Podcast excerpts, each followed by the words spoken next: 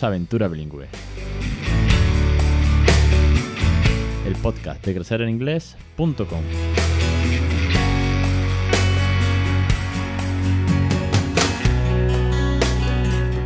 Capítulo 299, el 24 de marzo de 2022. Muy buenas, mi nombre es Alex Perdel y esto es Aventura Bilingüe. Ya sabéis que este es el podcast lleno de tips, consejos, experiencias, entrevistas, recursos, ideas, motivación, todo lo que tenga que ver con ese objetivo, con ese propósito que nos hemos marcado, que es que nuestros hijos sean bilingües, que les regalemos una segunda lengua o que por lo menos no lo pasen tan mal como nosotros en los 80, ¿vale? Cada uno en su medida, todo suma. De estas cosas ya hemos, venimos hablando desde hace muchos, muchos programas. Tanto, estamos a punto del 300 ya.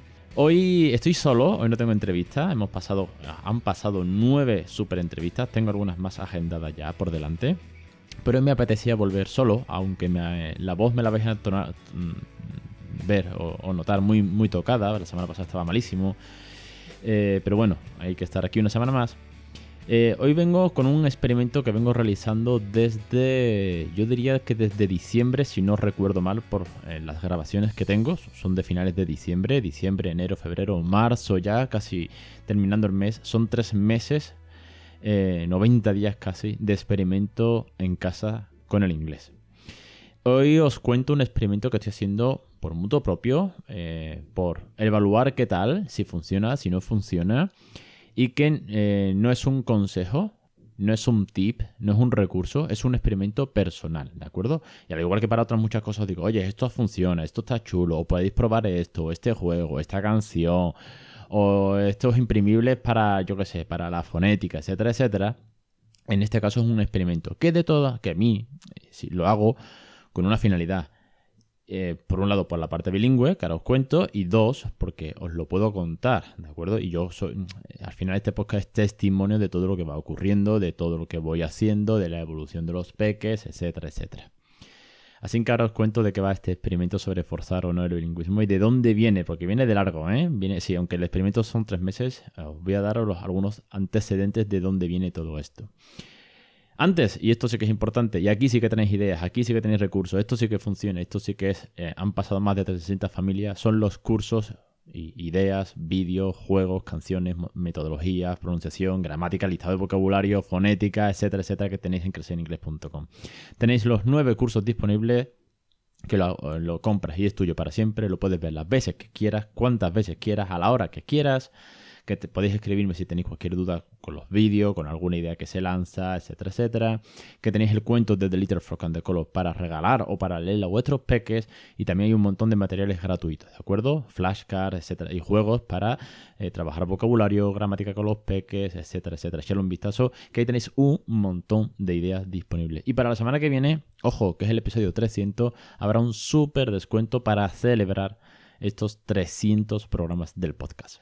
Os pongo antecedentes de qué va todo esto.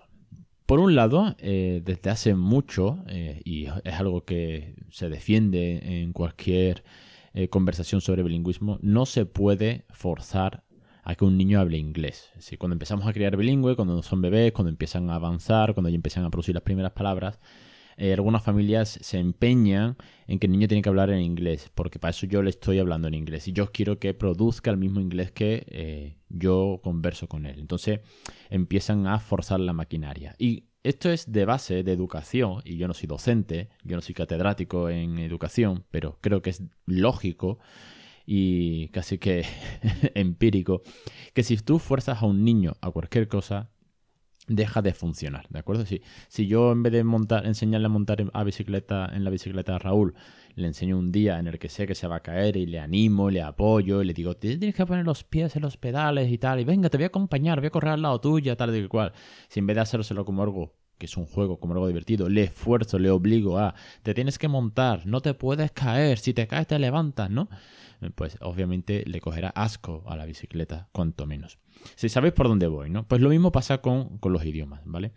Eh, ya me ha sucedido en alguna consulta presencial de, asesoramiento bilingüe, en alguna online o en un millón de emails o, audios de WhatsApp que también mando con algunas familias, el tema de, oye, eh, si no me responde en inglés, ¿qué hago? Le, digo que no lo entiendo, eh, le digo que me hable en inglés o sigo la conversación porque al final me está entendiendo a mí en inglés y con lo cual sé que el niño está entendiéndolo todo aunque me responda en español. ¿Cómo lo hago? Tal y que con mi consejo siempre es tú sigue la conversación, tú sigue con tu inglés y que te responda en la lengua que quieras. ¿Por qué? Pues porque ya te está entendiendo en inglés, que no es poca cosa, ¿vale? Tenga la edad que tenga, no es poca cosa que te entienda en inglés. Si es un bebé de un año, ¿no? Como tenemos aquí a Oliver, año y medio, yo le digo, honey, can you give me the little car? O can you drop the nap in the garbage, please? Y él coge su pañal y llega a la basura y lo tira. No me responde, tiene un año y medio, pero me ha entendido. Por si cuando va hablando me responde en español, pues no hay mayor problema. Fijaos si esto viene de largo, os voy a dar algunos datos antecedentes de dónde viene todo esto que en el programa 89, madre mía, programa 89, el 1 de marzo de 2018, yo ya hablaba sobre la separación de las lenguas con el interlocutor, ¿no? Eh, tengo audios grabados, eh, bueno, pues donde Raúl con 27 meses empieza a separar los idiomas de papá y de mamá. Sabe que uno se llama español, el otro sabe que se llama inglés, además por sí solo empieza a cambiar entre los dos y ya decía cositas según aquí. Bueno, pues muy bien, ya con 27 meses él sabía diferenciar todo eso. Eh, un mes más tarde aproximadamente, en el programa 95, el 12 de abril de 2018, hago un programa especial, o por así decirlo, ¿no? que se llama Sorry, la palabra mágica, y en el cual yo hablo de la técnica de Sorry, que ya muchos conocéis y que muchos habéis hecho también, que yo había leído en algún blog o algún podcast americano, ¿vale? Sobre cuando te responden en español, le decía, sorry, can you, eh, can you speak in English? O sorry, I can't understand you. ¿No? Ahí ya como mm, forzar sin forzar, ¿de acuerdo? Forzar sin forzar, en plan, sorry, no, no te he entendido, haciéndome loco, por así decirlo, a ver si producía un poco más de inglés. No contento con ello, en el programa 114, 23 de agosto de 2018, seguimos en el mismo año, ya veis que este año fue muy intenso en cuanto a lo de separar los idiomas, intentar forzar sin forzar demasiado la maquinaria del inglés en Raúl. En el programa 114, eh, que yo le llamo Rectificar de Sabios, sorry, es un programa en el que mi amigo Dani, que trabaja en un colegio en Windsor, en Inglaterra, me dijo, oye, que sepas que hay una diferencia entre el sorry, el excuse me, pardon o what, ¿vale? Son eh, diferentes maneras, diferentes expresiones de cómo utilizar esto mismo, eh, en cuanto que what puede ser muy rude, pero con tu hijo te, cuadra, o excuse me, o pardon, ese tono un poco más polite. Y bueno, yo hice un programa de rectificar de en plan, oye, no solamente se puede utilizar sorry, se puede utilizar otros, eh, otras palabras, mm, otras keywords para eh, saltar, para que cambie al inglés en la medida de lo posible. Ya os digo que viene de largo, fijaos de, de dónde viene. Ahora bien, como ya os he dicho, no se puede forzar, no se puede obligar, no se debe de hacer. Cada uno es libre y el bilingüismo es mm, rico y fluido en cuanto que va evolucionando, va cambiando. ¿De acuerdo? No es lo mismo eh, ese Raúl de 24 meses, ¿de acuerdo? De dos añitos, al Raúl de ahora que tiene 6 años. No es lo mismo su conocimiento de la lengua, el vocabulario que tiene, la gramática, las horas de exposición que ha tenido, los dibujos que ve, que son mucho más complejos en conversaciones, en expresiones, a lo que podía ver con dos años de Poco Yo, Pau Patrol o Peppa Pig. ¿De acuerdo? Ha habido mucho. Eh, eh, siempre digo que, que, esto, que el bilingüismo es fluido en cuanto que puedes haber periodos de OPOR, puede haber periodos de Time Place, puede haber periodos solamente de español, que cada familia es diferente. Por eso digo que esto que yo he hecho es un experimento personal y que no recomiendo hacer a nadie que no se quiera pues liar la, la manta a la cabeza, que no esté en una situación parecida o que desde luego no esté seguro de sí mismo o sí misma en cuanto a forzar literalmente el inglés, que es lo que vengo haciendo desde diciembre del año pasado. Dije, a partir de hoy, tú vas a hablar inglés porque sé que lo sabes, porque tienes seis años, ¿de acuerdo? Ya no eres un bebé, ya no, ya no eres un niño pequeño. Sé que lo haces muy bien. Sé que cuando tienes las actividades con Débora, por ejemplo, del Live Online English, en el cual solo hablas inglés durante media hora con otros niños y con Debra y tienes un episodio especial el 283 25 de marzo 25 de noviembre de 2021 a partir de esa fecha cuando vi que Raúl hablaba tanto en inglés cuando lo grabé y podéis escuchar ese audio ese podcast ¿no? en el que grabé una clase eh, casi que entera, ¿no? Tenéis algunos fragmentos. Y yo lo veía tan suelto explicando las cosas, dije, date, tú vas a hablar inglés. Porque yo quiero que produzcas. No, no por el, eh, el qué bien yo le he conseguido que mi hijo hable inglés o que me responda. No, yo lo que quiero es que tú produzcas y te sientas cómodo y que no te limites a escuchar, porque me escuchas a mí, porque escuchas la tele, porque escuchas las canciones, escuchas los cuentos. No, yo quiero que tú produzcas, te equivoques, busques estructuras gramaticales y te veas forzado a recurrir a tu diccionario que tienes en la cabeza con un montón de vocabulario que sabes y que conoces y que dominas, pero que no lo pones en práctica. Y dije, vale, a partir de hoy, tú solo vas a hablar en inglés. Y se lo dije así. Do you know what? You're going to speak in English to me. Only English, ¿ok? ¿Cómo lo he hecho? Con dos recursos. Uno vocal, pues el, oye, eh, háblame en inglés. Vamos en el coche, estamos en casa, estamos comiendo, vamos por la calle. Cualquier situación en la cual estamos conversando. le decía, in English, to me in English, speak well, speak well in English, dad in English, sorry in English, ¿vale? Tal cual. Es decir, orden directa corta sin enfado, ¿eh? pero orden directa de in English. Y luego, por otra parte, un recurso, llámalo eh, gráfico o un gesto, mejor dicho, un gesto que él interpretaba, que él ha asimilado a que sea en inglés. Es curioso, ¿eh? Es como si fuese mímica, ¿no? Y, se me puso en práctica en el coche. Claro, muchas veces iba en el coche, iba conduciendo, íbamos hablando de tema, yo le decía en inglés, en inglés. Pero si tenía que estar muy concentrado en la cartera, eh, me tocaba la oreja con el dedo índice y me daba golpecitos en la oreja, en plan, no te escucho. ¿De acuerdo? Eh, de hecho, lo estoy haciendo, aunque es un podcast, pero lo estoy haciendo. Me daba golpecitos en la oreja, en plan, no te escucho. Bueno, pues ese no te escucho, él lo ha asimilado a oye en inglés. Y así ha hecho que siempre salte en inglés. Os pongo algunos cortes que he grabado a la vuelta, por ejemplo, del cole cuando veníamos en el coche. How was the day? How today? Very good. Es que ahí de una tos. Ah, you have a snot. Yes. Uh, did you drink water today? Yes. That is very good for when you have a lot of snot in your throat. Es que you want to try. Ah, to time, yes. Um, today happened something funny in the school or was bored? That we finished the review. The the book for write the for ah, for math. Yes. How you feel today? Well Me done. más falta una suma tres. Okay. Seis. And how was it in the playground? Was fun? Yes. What did you play? What. Did you play Pokemon? Did you play Powers? What did you play? I play. Excuse me. What? I play to hero Superheroes? or winter. Also don't. Ah, with the seasons again. But Ah, also no why not? Win- Spring. Yes. Winter Uh huh. or summer. And summer. Préstame la nena. Uh huh. And you? What season did you do? ¿Cuál soy? I don't know. Tell me. What is your favorite season? Play. Always I say, cold, cold, cold. Ah, Always cold. in winter. You ah, you're winter. I love it the winter. Yes. And we magic school bus Ah, did you play Magic School Bus? in the super hero. Ah, wow. It's so fun. Superhero and Magic School Bus. How is this game? Well, the super hero Uh huh. and the villain Uh huh. or something like that. Uh huh.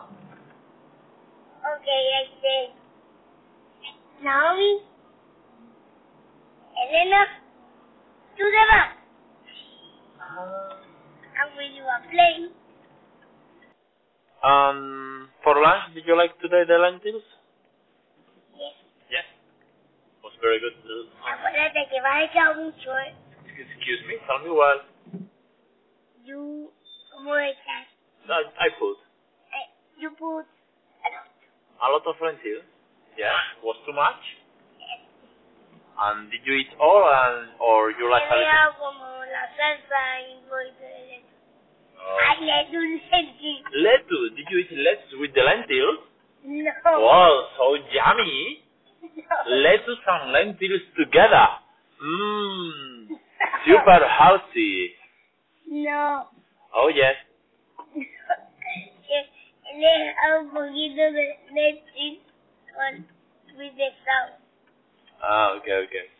Ahí podéis escuchar que yo le digo claramente in English please, que le meto caña, que le digo coméntamelo en inglés, o si no sabe algo que no lo sabe, o se le ha olvidado la palabra en cuestión, yo se la traduzco, o si no la sé, la busco más tarde, es decir, dándole esa naturalidad de siempre, que la que siempre hemos hablado, esa naturalidad, diversión y cariño, ¿de acuerdo? Así que no sé, que, que el hecho de haberlo forzado no ha hecho que esto sea más serio que antes.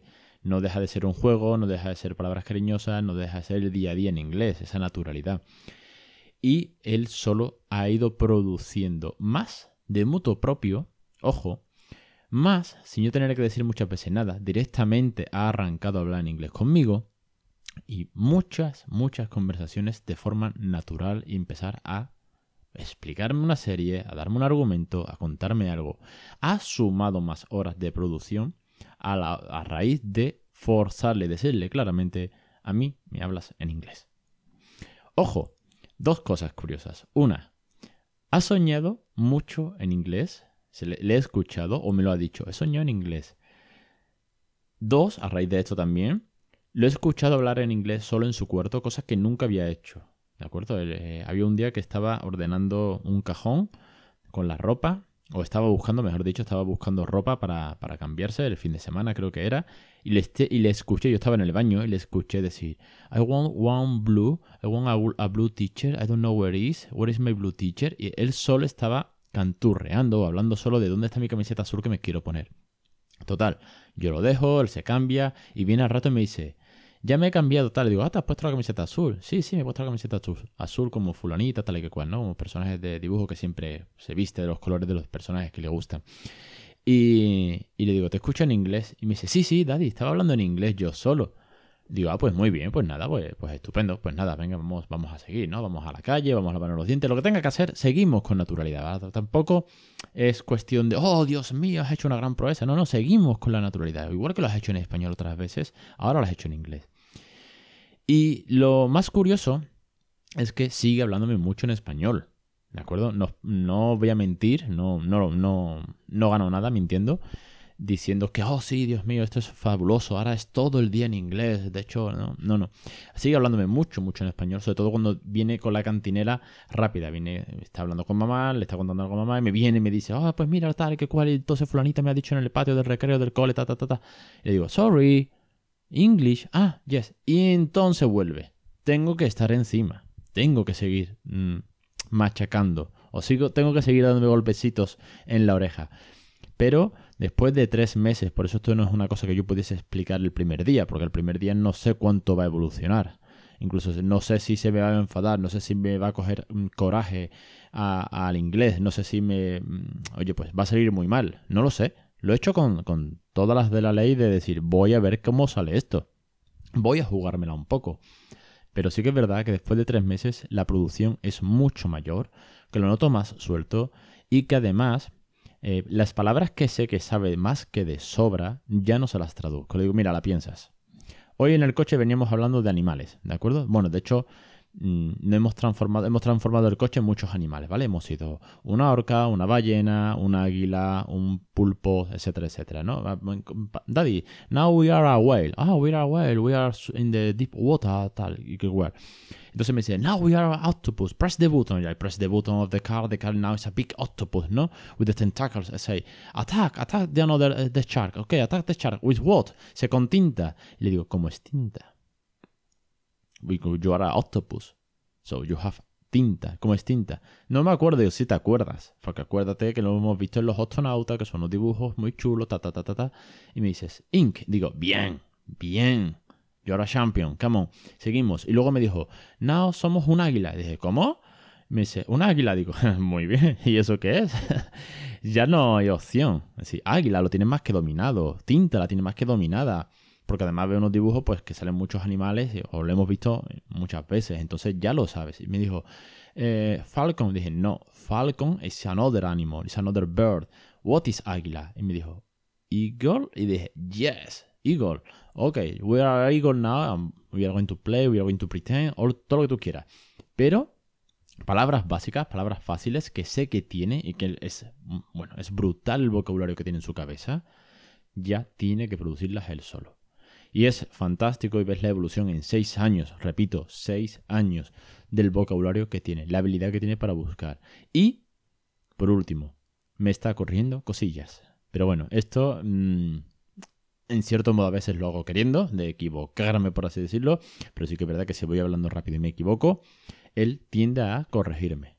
Con lo cual, pues se agradece todo eso a raíz de seis años de bilingüismo, de dar mucha caña, de, de no parar, de sumar muchas horas y ahora, con seis años, como os digo, profundizar, obligar, forzar a que produzca en inglés por su propio bien de que pueda conversar a mayor velocidad, que pueda contar historias más rápido, porque muchas veces antes decía palabras sueltas o decía expresiones sueltas, que siempre os lo he dicho, ¿no? Que, hay expresiones como high five o look out o this, is amazing o what is that o do you know what.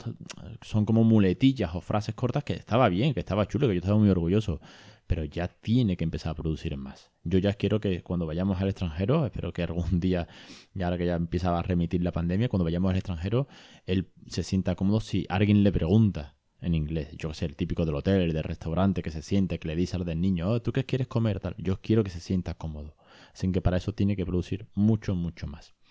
Así que hasta aquí el episodio de hoy, un experimento que algunos de vosotros o de vosotras ya os había anunciado un poco en Petit Comité, con ese pequeño grupito que, de vez en cuando conversamos por WhatsApp y tal, ¿no? Que, os hago pequeños podcasts. Yo había dicho, tengo un experimento que estoy haciendo con el peque a ver qué tal me sale.